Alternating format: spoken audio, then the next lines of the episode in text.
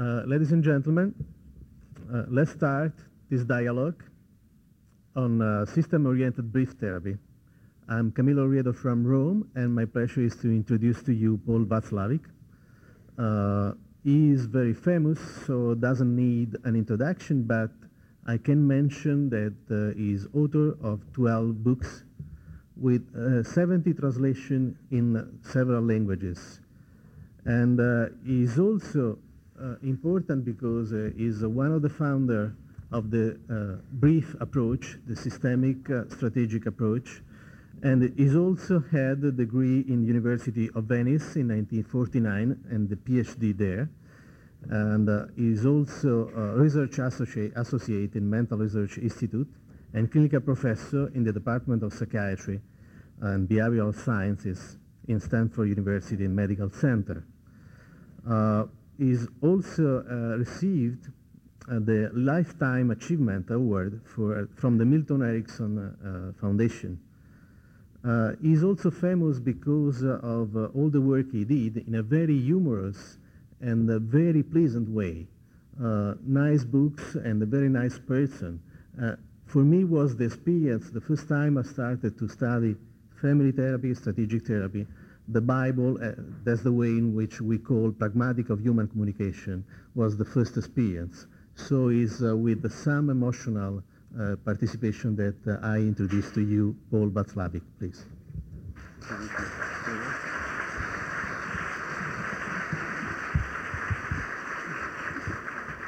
Thank you very much.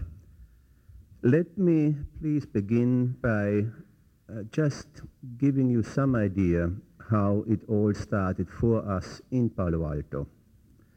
The Mental Research Institute was founded in 1949 and um, uh, I'm sorry, in 1959, but long before this, in the early 1950s already, the group around Gregory Bateson had become interested in that which later was called family therapy and which now is called systemic therapy because it deals with um, systems, human relationship systems. Gregory Bateson was an anthropologist of great fame, and he had, achieved, he had obtained a rather large um, grant of money from the Rockefeller Brothers Foundation in the early 1950s to start what was then called the pragmatics of human communication.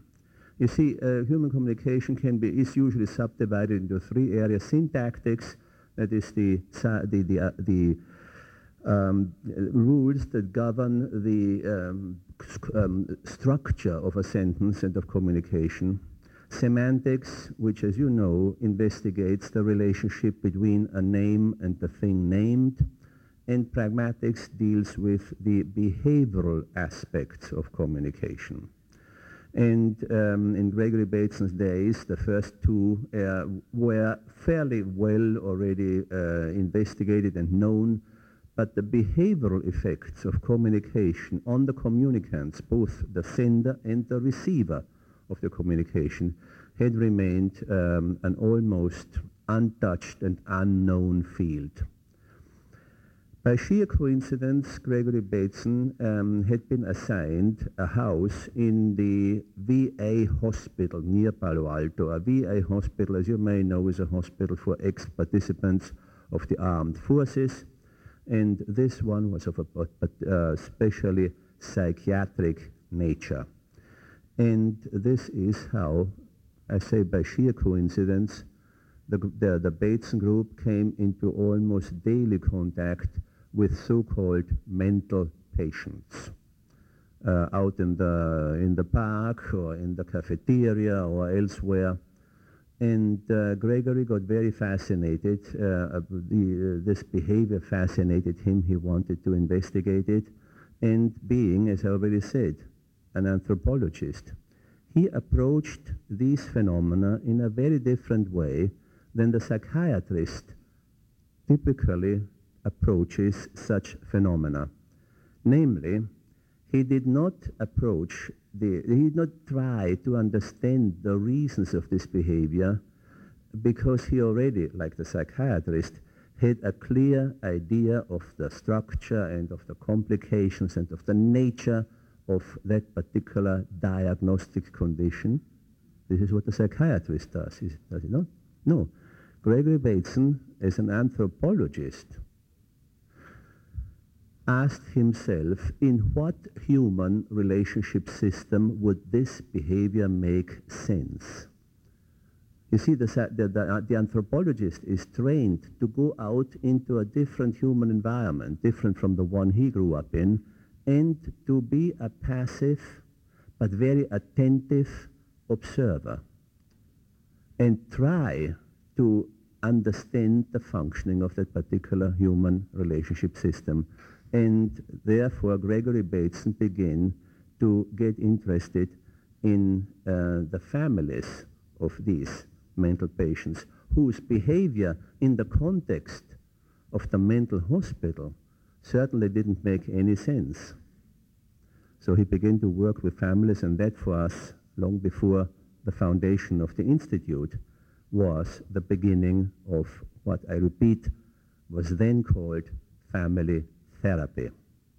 As soon as he began to deal with uh, these psychiatric problems, he, had, he needed a psych psychiatric consultant. And he found him in the person of Don Jackson, the first, the, the, the founder and first director of our institute, who back in 19, uh, as I said, 59, then founded the Mental Institute I joined in 1960. And in uh, there, uh, they, uh, we begin, uh, in close collaboration with the Bateson Group, we begin to study the um,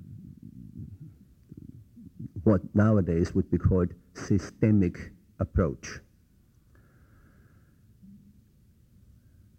Gradually, in the work since the 1960s, we got more and more interest in the brevity of therapy. You see, in, I should mention in self-defense almost, that by training, I am a Jungian analyst. That is to say, I did my, my studies in Zurich, got my analyst's diploma, and um, then got my first assignment. Um, I became the chairman of um, psychopathology and psychotherapy at the University of El Salvador in Central America. There, I did not, I, they didn't want me to teach Jungian psychotherapy and um, the Jungian approach, but rather they expected me to present the psychoanalytic approach. So for three years, I presented psychoanalytic theory and psychoanalytic practice, getting more and more discouraged because I realized that um, the length of it and the complications and so on didn't seem to make sense in, that, in those days already, I had the feeling if that proverbial little green man came down from Mars and asked us, earthlings, how do you resolve human problems? And we would have given him those complicated theories that underlie our clinical approaches. This, the little man would probably have scratched his head or its equivalent and would have asked us, why, why do, why uh, this, com this com uh, complexity and, and, and why don't you simply study the way in which human problems change on an almost everyday basis without any kind of big insight and understanding of the past and so on. You see, when I left the Jung Institute, I knew a great deal, for instance, about Siberian creation myths. But I knew next to nothing uh, about somebody who chewed his fingernails. And that sort of bothered me. So I did three years as a professor in San Salvador, then I decided to go back to Europe. And on my way back, I decided to stop over in the United States and to visit a couple of uh, research and training institutes there. And my first stop was in Philadelphia at Temple University, where I um, had the privilege of watching the work of John Rosen, who did what he called direct analysis. And these were fantastically interesting things. John Rosen did some really almost miraculous things. Let me give you just one example of a very brief therapy. they, they had a patient there who was himself a physician, an MD, but who for years had not uttered a single word. He was totally mute. And as you can imagine, countless psychiatrists and social workers and nurses and co-patients even had tried to get him to talk. Nothing. John Rosen, within 15 minutes, had a very lively conversation with this man. when we asked him, how did you do it? Then he gave us a complicated psychoanalytic description that didn't make any sense at all. But for me, the important thing was that evidently some people can go directly to the problem and bring about a change. In October 1960, Don Jackson came to Philadelphia at the Temple University. I was presented to him, and I got so interested in, in his work. I had in the meantime read the work on the double bind theory by the Bateson Group, and I got so interested in his work that I decided to uh, go out to Palo Alto and spend six months, maybe a year there and study their approach. Well, it's become 34 years almost. Anyway, uh, Don Jackson himself was also an extremely capable uh, um, psychiatrist.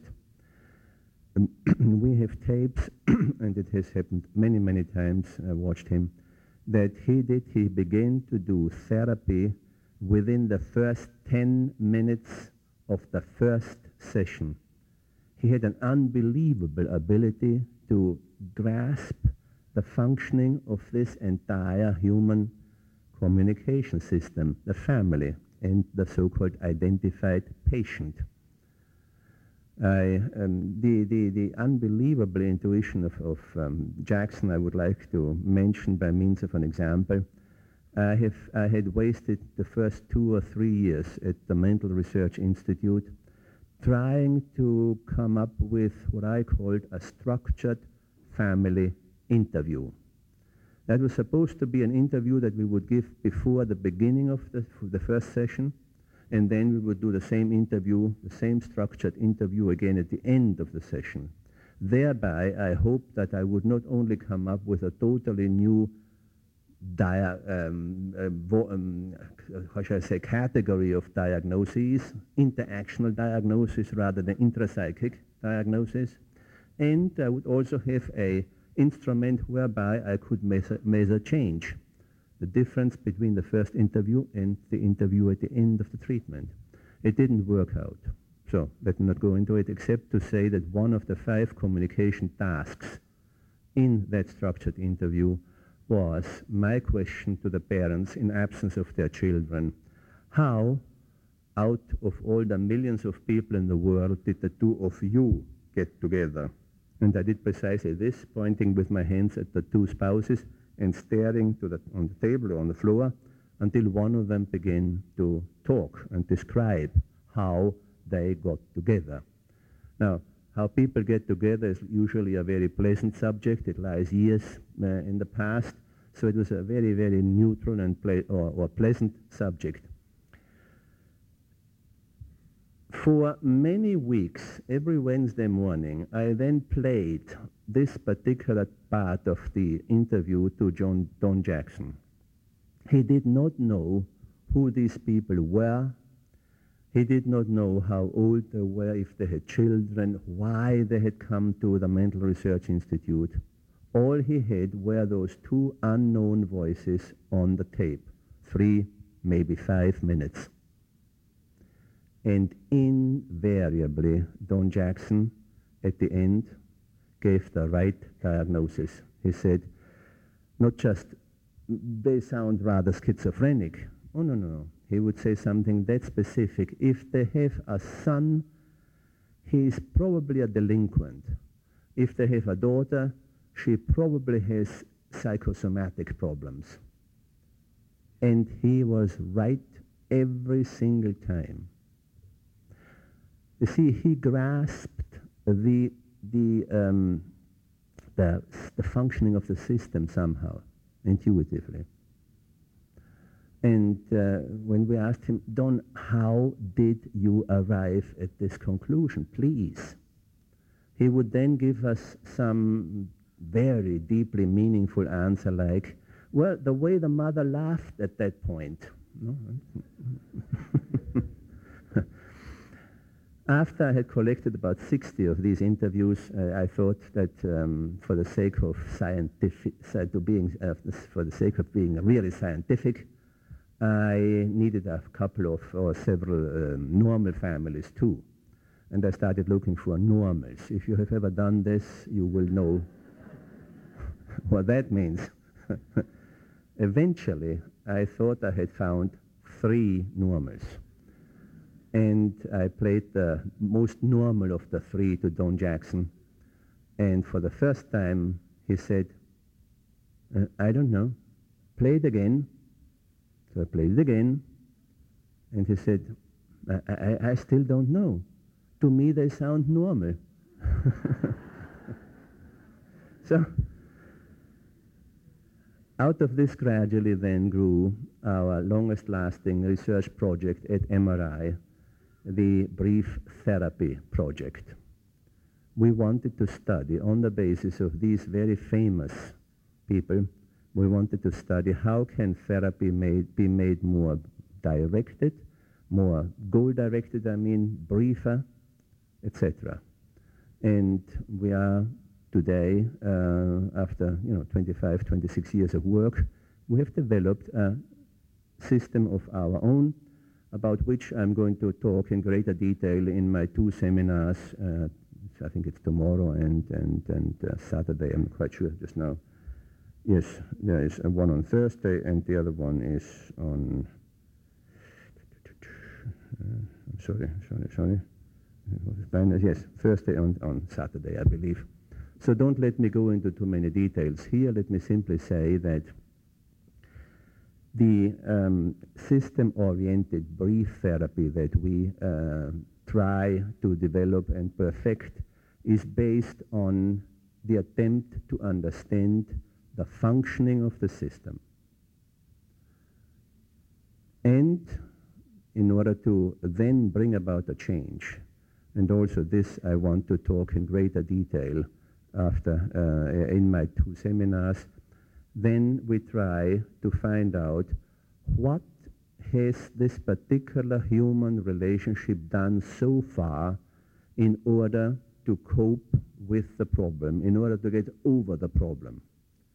That to us is of the greatest importance because we, have, we believe that we have reason to assume that every system is trying to apply a solution or several different types of solutions. And those solutions are such that they not only maintain but exacerbate the problem.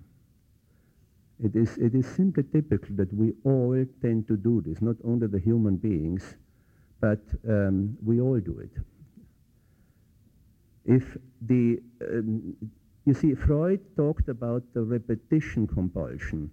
He was very much aware that people have a tendency to commit and to recommit the same mistakes so that again and again and again they fail because they always try to do the same thing, arrive at the same solution.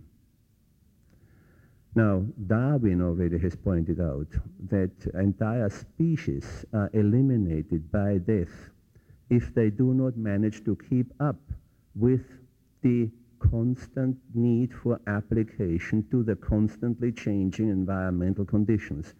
And this is what I think I observe in families that have troubles. They try to do the same thing, and if it doesn't work as well anymore as it did in the past, they then try to apply more of the same thing.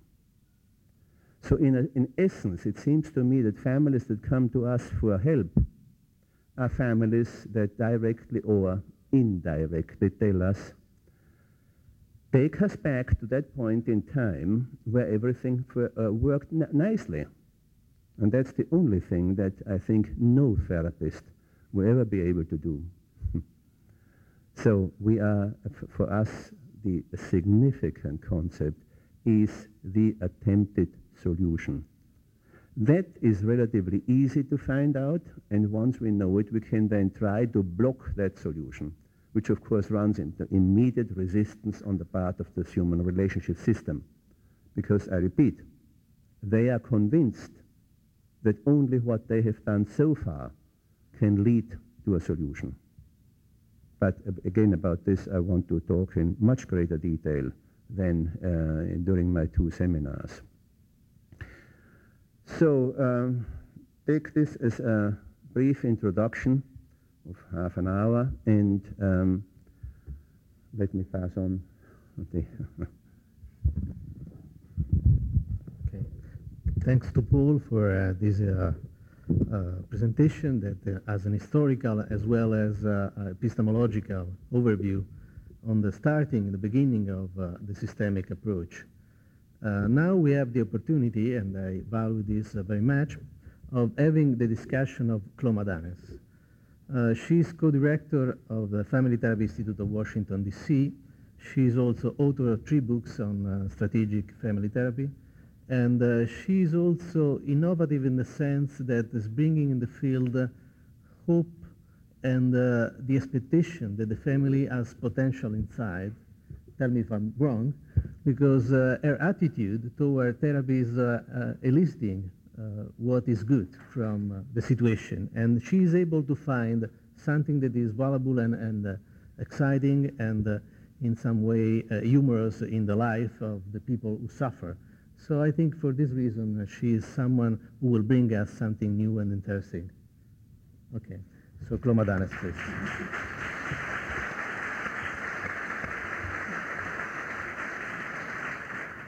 I started my career in this field as a research assistant for Paul Watzlawick. So I have a lot to thank him for. um, I got my degree in psychology at the University of Buenos Aires. And I came to the States, to Palo Alto, and of course, nobody would hire me or talk to me or anything. And uh, he was compassionate enough that he let me work in his research project. And of course, in those days, I knew everything. So looking back, I think that I wasn't such an easy person to work with, and most of what I knew was psychoanalysis. So that was the beginning of my interest in an interactional view, was working with Paul. And those were very interesting times in California. Unfortunately, later, my career took a very different turn. And um, my, I went back to Argentina for a couple of years, um, came back to the States because of the political problems there, and went to work for Minuchin at the Philadelphia Child Guidance Clinic. And that was in 1971 and we were working with a very poor population, mostly blacks and Puerto Ricans. And I was hired basically because I could speak Spanish, so that I uh, was part of a very interesting project in those days in which um, Minuchin and uh, Jay Haley and Braulio Montalvo had obtained a grant to train non-professional people, these were people from the community, black people and Puerto Ricans, that we were training as therapists to demonstrate that to be a therapist, you didn't have to go to the university. And just with common wisdom uh, and life experience, you could be trained as a therapist that would be equally um, uh, successful to professional therapists. And um, we were working not only with a very poor population of therapists in the sense that they were low socioeconomic class, but with a very poor population of uh, clients at the Philadelphia Child Guidance Clinic. And it seems to me that since 1971, I have been involved in nothing but problems of poverty, uh, violence, abuse, neglect, and a whole series of problems that um, have given me, um, have, have determined my way of thinking about therapy.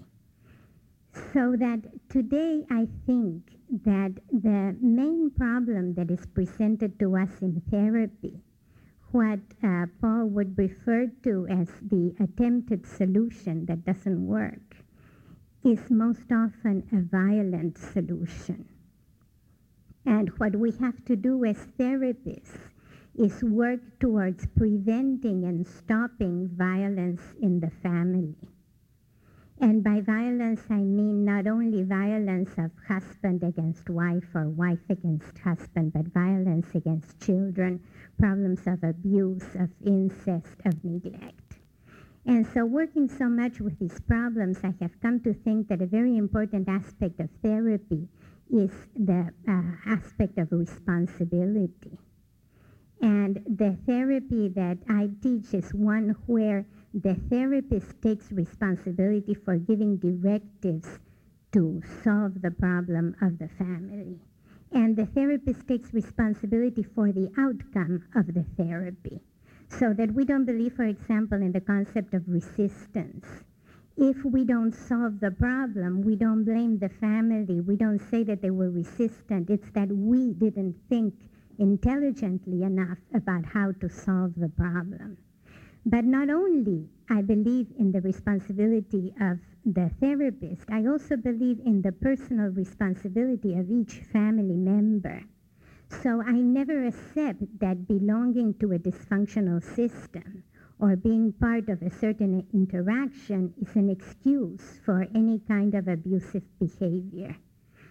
So um, this um, probably um, is the way in which I am most different from um, what has been called a systemic viewpoint.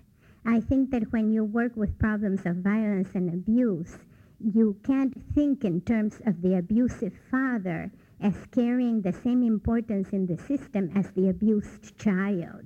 The father has responsibility for his actions. The child doesn't. The child is a child. And so I have looked in my therapy to approach the family as a tribe composed not only of the nuclear family, but of the whole extended family. And the goal of the therapist is to enter the natural tribe and reorganize them so that the elders in the family are in charge can be, once more protect the children in the family. So that what I seek to do is to engage the system and make myself obsolete as quickly as possible, leaving in my place the elders of the family that will be able to take care of the rest of the family members. Um, together with the idea of taking responsibility, I have given new importance to the past. If one doesn't remember the past, one can't take responsibility for one's actions. So I have gone back to being interested in how things came to be the way they are and who is responsible for what situation in the family. And um, I have developed ways of working that consist of a series of steps that apply to different situations, and I have presented some of that this morning in the workshop, and will continue presenting in the, in the rest of the conference. Um, let me just add to this that another new development in, in my thinking in relation to these issues is that I think it's very important to bring into therapy concepts of ethics. I think that we are so faced, so, so often faced today with situations where the therapist has to decide what's right and what's wrong, where the judges and the court system are consulting us because they don't know what to do. And we have to make moral decisions.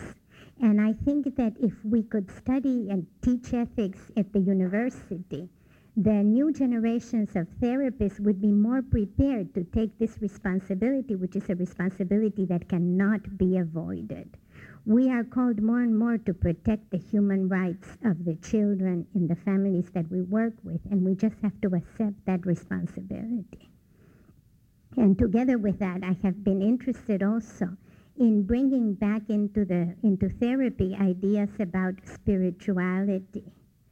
Um, as uh, Jeff Zeig was mentioning uh, this morning in the convocation, the field of therapy is really very young. It's only 100 years old. And when Freud was trying to establish the field, it was very important for him to differentiate the field of therapy from the organized religion of the time. He had to establish that therapists were not priests or ministers. And he was especially reacting against the hypocrisy of uh, organized religion in the Victorian era. So that in discarding religion, Freud threw away all concept of spirituality I think that now, a hundred years later, we are pretty well established, and we know that what we do is different from what priests and ministers do. So I think that we can bring back that very important aspect of human beings that is what enables us to be compassionate to one another and to feel a sense of unity. So let me stop here, and we, I think we can open it for discussion.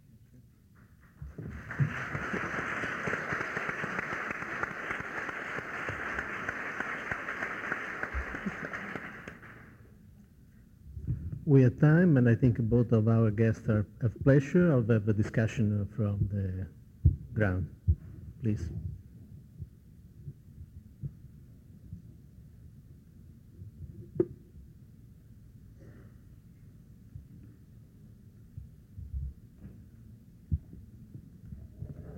It seems we have eliminated the last clarities.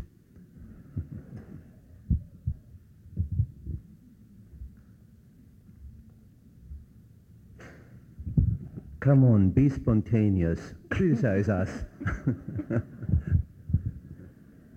There's microphones out there already for you. Okay. Can you come to the to the microphone? Yeah.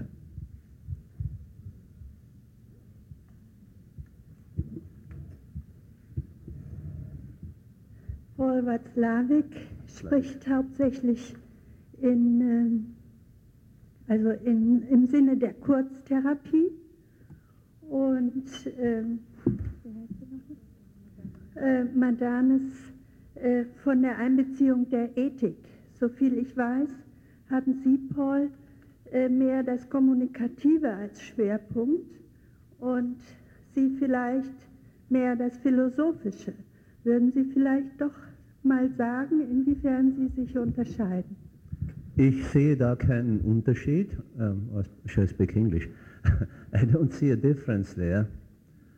Uh, needless to say, what I am doing is still based on ethical conduct. I don't do unethical things. Um, many of my colleagues, of course, are not quite of the same opinion. I'll give you one example. Following Erickson, in order to get a point across, in order to motivate somebody to do something that that person would not have done spontaneously, I may say, you know, I don't know why. I'm now beginning to remember a case that I saw six years ago. Um, it was a man who had the following problem, and I repeat virtually the problem of the person sitting right there. And invariably the person says, but that's my problem too. And then I say, oh, you are right. This must be why I remembered that person uh, whom I saw six years ago. And you know what he did? And then I gave the behavior instruction that I wanted to give that person. but my chances of getting through that to that person are much greater if I take this kind of detour. Now, there are colleagues who say this is unethical. Unless I really saw that person six years ago, then I can say it. But if I didn't see that person, if this is all make a makeup, then it's unethical. Let, let me say something. I didn't understand the, the question and because my equipment here doesn't work. But I just want to say I totally agree with you. You, you, I agree with what you you agree said. with me? Totally. Oh, that's unethical.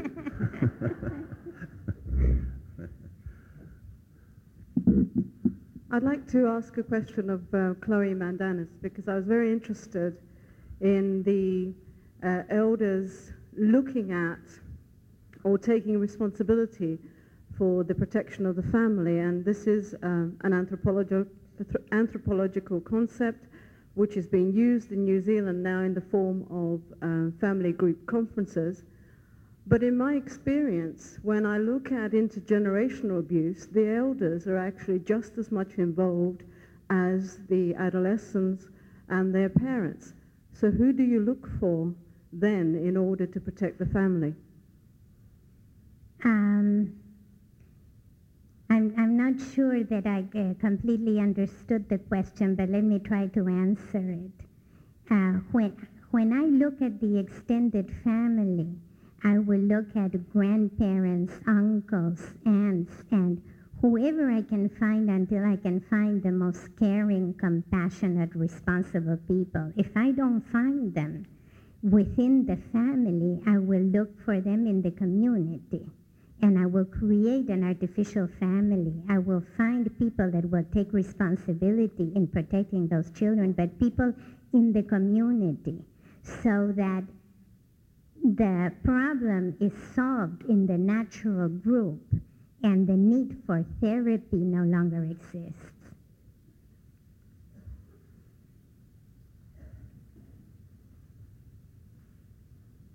I have a question to, uh, to Paul Watzlawick. I would like to know how you answer the challenge of Cloé Madanes, that from the standpoint of responsibility, um, it's not only enough to, uh, to view the family in a, in a sys systemic way, and that it's also necessary to go back into the history of a family from this standpoint of responsibility.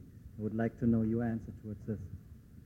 Well, I see no contradiction there, then, because of course I do want to know what has happened already along that line. But in, when I say I don't go into the past, then I mean it really in the analytical sense. Go back, you know, into the childhood and, and, and uh, interpret dreams to find out what the unconscious motivations are, bring about insight and the like. No, no, needless to say, I never would deny that the, the situation I find here and now, of course, is the result of developments in the past. I'm only saying that most of the time, for me to understand exactly how this came about, the origin, the evolution of this problem, and then the need to bring about insight in the Freudian sense, to make people see how this all came about and why they are having this problem now. This, for me, is unnecessary. I'm not saying it, it, it didn't, that, that, it, I'm not saying the problem didn't arise as a result of, of countless factors in the past. I'm only saying in order to approach the situation in the here and now, I need not know exactly how it all arose. That I only need to know if I subscribe to insight-oriented therapy.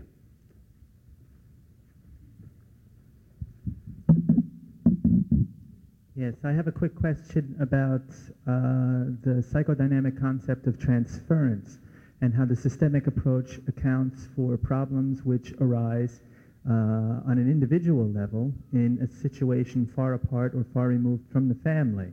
For example, uh, uh, unemployment or uh, chronic frustration situations where a father takes his frustrations home and vents them on his family. How does the systemic approach do justice to, to the phenomenon of transference? I personally don't work with the concept of transference anymore. I, people come and tell me things. And, uh, you know, I know, I think I know very well what the traditional sense of transference is. But you, you just mentioned all I would be uh, interested in knowing. What happens? The father has problems. He brings them back into the home, and there he causes uh, difficulties. Uh, as long as people are willing to talk to me about their problems, the question of transference or the, the concept even of transference is no longer practically there or is, in, is not important.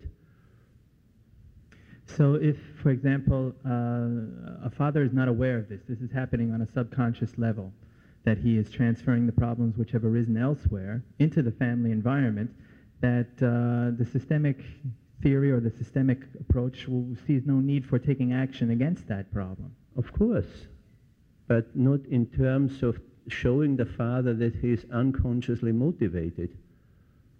We talk about the father's behavior. He's doing these and these things typically. He comes home and is angry, frustrated.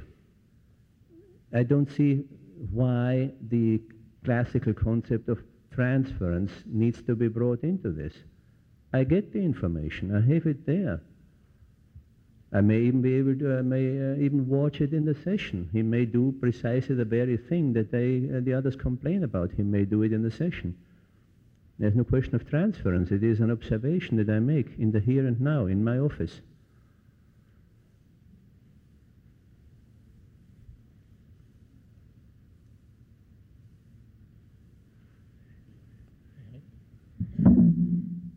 I'm very interested in what Clay Madan, Madan said about um, compassion and bringing more compassion into psychotherapy. I'd be interested, could you more elab- elaborate about that, how that could be achieved? I have several different strategies for developing compassion, and I am trying to develop more strategies. It's very needed in therapy because I think that a major problem in families is not to be able to feel that compassion, to uh, to have tolerance within the family for individual differences, to have empathy for the situation of each family member. In the sex offenders that I have been working with in the last few years, it's particularly remarkable in the juvenile sex offenders, adolescents who have committed a sexual crime. The therapists are always complaining that these boys don't have empathy, don't have compassion, how to develop compassion in them. And we have developed um, some techniques. I'll just tell you one very briefly. This was developed by uh, Jim Keim, who, who works with me at the Institute. Um, he believes that the adolescent doesn't have compassion when he hasn't had the experience of seeing the parents being compassionate to one another. So he will sit with the family and in front of the children, he will ask the mother to express everything that the father feels and to take as much time as it takes until the father says, Yes, that is exactly, now you understood. Then the father is to do the same and express exactly how the mother feels.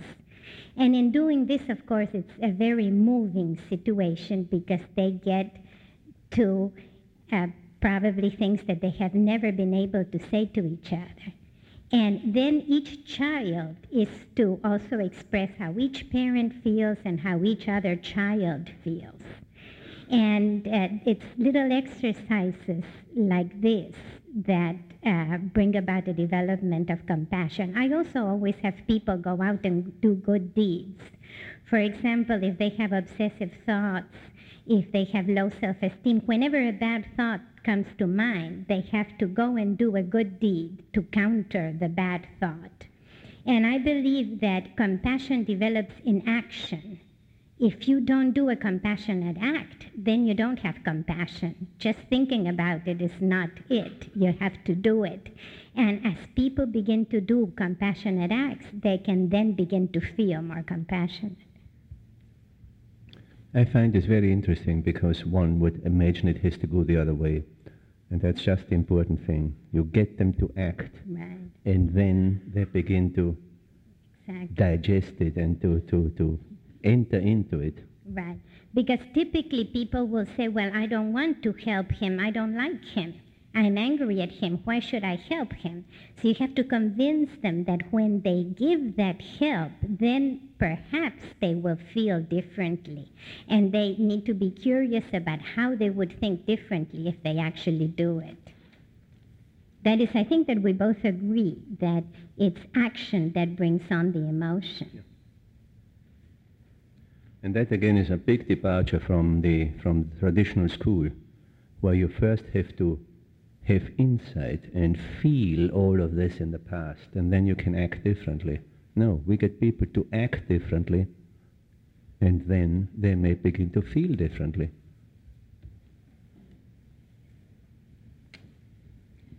Um, to Mrs. Madanes, um, you touched the subject of spirituality, and um, I wondered how you, uh, or do you discuss religion then with clients, and how do you do it? Um, no, I don't discuss religion with clients, and I'm still not very sure about how to do it because I'm not very sure what spirituality is, but it's something that's there, and that you know that it's there when it hurts. And when people have gone through certain kinds of very bad experiences, they suffer a spiritual pain, and it's the pain that lets you know that there is such a thing as the spirit. Because the pain is very different from just an emotional hurt or a physical pain. It's one of these things that's very difficult to get to. It's like the concept of beauty. It's not something that is there, yet it is there, and you can recognize it when you see it.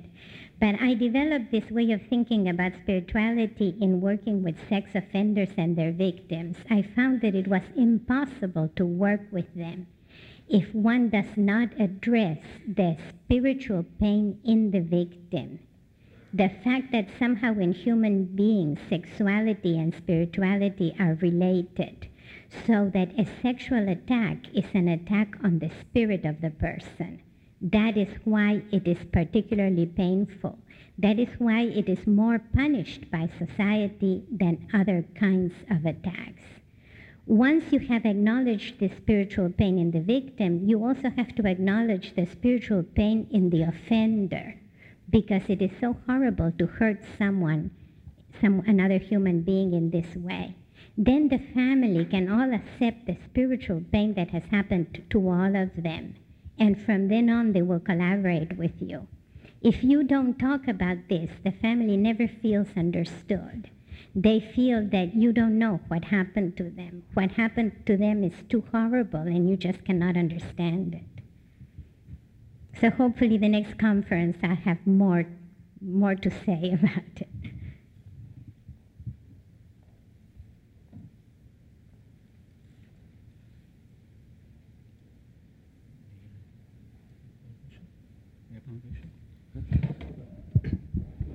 Uh, I have a question too. I have a question too. Uh, Cloé uh, mentioned a concept that is not so common in systemic uh, thinking, the concept of uh, responsibility. That seems to be more individual than uh, systemic. So my question to Paul is uh, how you combine the systemic thinking with the s- concept like this. Will you accept such a concept in your uh, therapy? I see no contradiction there. I think people, um, one of many different possible behaviors is responsible behavior or irresponsible behavior. And it's bound to have an effect on the system. It's bound to make people react in a certain way. So I can't isolate responsibilities as if it were something that is out there. Uh, let me reply. She, she said in some way that uh, when someone is responsible, in some way as a causal, causal uh, relationship, individual uh, causality, linear causality in some way, because causes consequences is not uh, the consequence of something else. So has the responsibility. I don't know if I misunderstood. No. So the, the linear causality that is not so, so common, would you accept this too? Yes. No continuation. N- No. I think that um, the, the behavior, if you, if, you, if you artificially cut it out of the stream of ongoing interaction, then you can say, right, here's a piece of linear causality. But you can do this at, only at the price of disregarding deliberately what the effects of that particular behavior are. The effects that then in turn are most likely to have an uh, to be the cause of um, uh, uh, um, effect on the, on, the, on the original cause. We are talking about um, circular causality, not linear causality. Linear causality is that which, which um, you know, simply cuts out. It, it's it's a, it's um, simpli- simplification that is untenable nowadays. Well, let me give you an example. Um, when a father comes home, for example, like somebody mentioned before, frustrated at work, and beats up his daughter, and perhaps the father was abused as a child, perhaps his boss mistreats him, perhaps his wife treats him badly and he's frustrated with her, but none of those situations are sufficient reason or are an excuse or justify beating his daughter. And so I expect the father to take personal responsibility for beating his daughter. If he beats her, it's because he wants to. Now, in terms of the effects that Paul was mentioning, I will say to the father, what is probably going to happen because daughters love their father so much is that when she grows up, she's going to look for a man that will beat her, just like you beat her.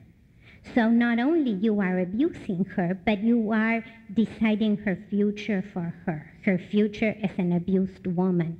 So I include the effects of the behavior as a cause for future behaviors in this way. But I believe that responsibility can only be personal. We are not responsible as a system or as a group or as a family. Each one has to take one's own responsibility for one's actions. Otherwise, it's too easy to fall into all kinds of excuses. For example, being abused is a reason for abusing somebody else. I don't believe that. I don't believe in the alcoholic who came home and raped his daughter because he was drunk, and that's an excuse. It's an insult on all the good drunks who never abuse anyone. Yeah. I,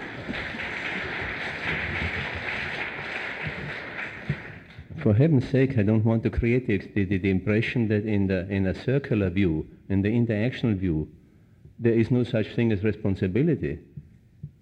The one does not eliminate the other. That's an, an, another accusation that people who dislike the, the interactional view uh, come up with again and again is that um, this interactional view reduces the human being to uh, uh, a sort of a machine and, and there's no individuality there anymore. Of course there is. We can do things. At any given moment I can do something totally unexpected or weird or whatnot. But I can under no circumstances deny that this behavior of mine is going to have an effect on the others. And the reaction of the others is going to affect me in return. That's the interactional view.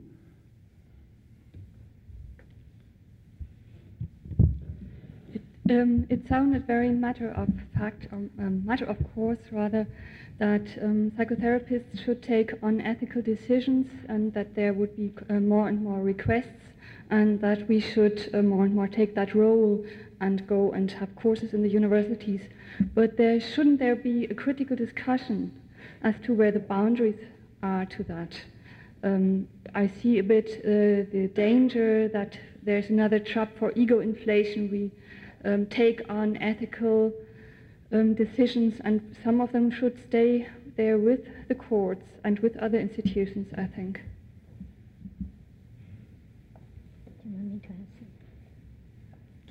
I certainly not recommend uh, a client of mine to go and rob a bank, that's for sure. I think that if we make ethics a subject of discussion in psychotherapy, then we can discuss ethical dilemmas that we face and we can collaborate with one another in finding ways to deal with them. Instead of denying the fact that ethical dilemmas are what we face all the time in our office. And I don't mean the ethical dilemma of giving a directive. I mean the ethical dilemma or of what is our relationship with the courts, what is our relationship with the Department of Social Services, and so on.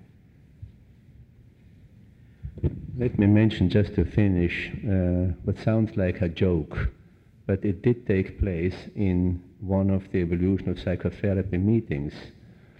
I was discussing in a similar dialogue systemic therapy with a rather famous colleague and it took, and he flatly denied that systemic therapy can have any result.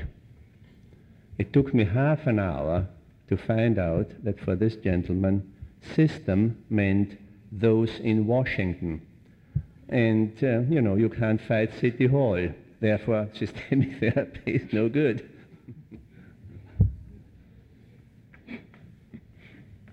Dr. Watzlawick, this is more on a personal and on a lighter note. You spoke so admiringly of the therapists who are so very effective. Uh, we would all like to be like that. Uh, but you being a Jungian, do you have an explanation for that? I'm immediately thinking of someone who is highly intuitive and immediately uh, focuses in on the other person's problems. Can you give us a little bit of an insight? A slight correction, not you being a Jungian, but you having been a Jungian. Having been, I beg your pardon. no, I mean, there's no doubt that certain, that it requires a certain ability, a certain flexibility of mind to come up with a possible useful, effective intervention. But on the other hand, the exploration of the attempted solution will give you quite a few very useful ideas what you might do. So it is not only a question of intuition. I remember this, this beautiful case of Erickson who gets a telephone call from a young man who is um, afraid of crossing streets and therefore wants to be uh, to undergo hypnotherapy. And um, Erickson evidently um, thought about this and came up with a solution before he ever saw this young man. When the young man came for his first session, Erickson, who, as you know, was in a wheelchair, said to this young man, listen, do me a favor, before we start, this is a very urgent letter. It has to go into the mail this afternoon. Please, would you mind going down and the, the, the, the, the um, post, um, The mailbox. the, the mailbox is right across. So please post this letter. The young man went down, crossed the street, put the, the letter in the mailbox and came back. And only then realized, my, my God, I've just done what I, I claim I cannot do. See? So it, it, it requires uh, imagination and uh, also some, well, um, uh, a, a particular way of thinking.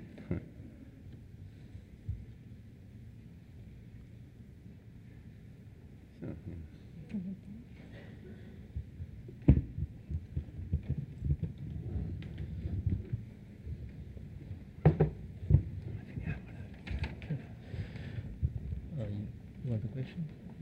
I don't know. We have five minutes. Oh, okay. Okay. Let me pose a question to Cloé.